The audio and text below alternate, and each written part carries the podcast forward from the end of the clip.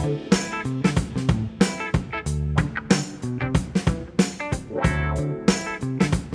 Podem falar o que quiser, mas os números não mentem. O Flamengo é um dos maiores fregueses da história do Grêmio. Uma história que começou há muito tempo, em 37, num amistoso no Estádio da Baixada, que terminou 1 a 1. O segundo encontro entre gremistas e flamenguistas foi ocorrer apenas em 49, no dia 9 de junho. E olha, foi um sacode. 5 a 1 para nós, com direito a show de um certo Detefon. Conhece a história do Detefon?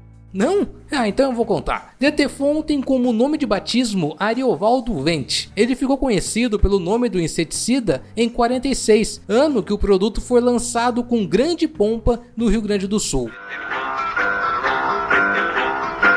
Na sua casa tem parada, não vou lá. Na sua casa tem mosquito, não vou lá. Na sua casa tem pulga, não vou lá.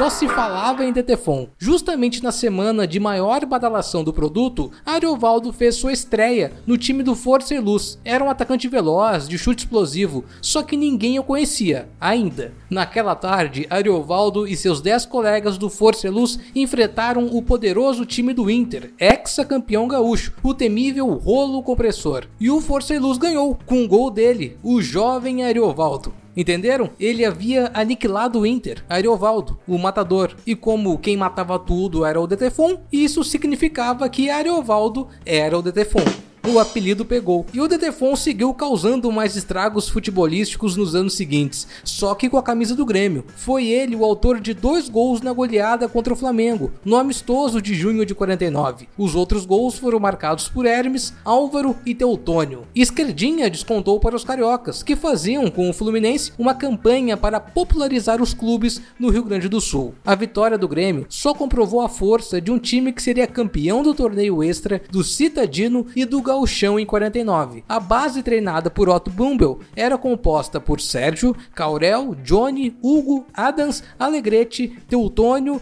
Hermes, Geada, Álvaro e Detefon. Ainda sobre esse atacante, ele seguiu seu caminho de glórias nos anos 50. O Santos tentou contratá-lo, pelo seu futebol, com certeza, mas também pelo apelido. É que a fabricante do inseticida queria o jogador em São Paulo para promover o produto. Detefon não aceitou, preferiu continuar no Grêmio, onde jogou até 51. Depois, sofreu uma séria lesão no joelho, passou por três operações e acabou pendurando as chuteiras aos 26 anos de idade. Ficou curioso para saber mais sobre o Detefon? Então vai no nosso Twitter, o arroba Grêmio Hojecast, que tem mais informações sobre o crack. Eu fui Fred Fagundes e esse foi mais um Grêmio Hoje. Até amanhã!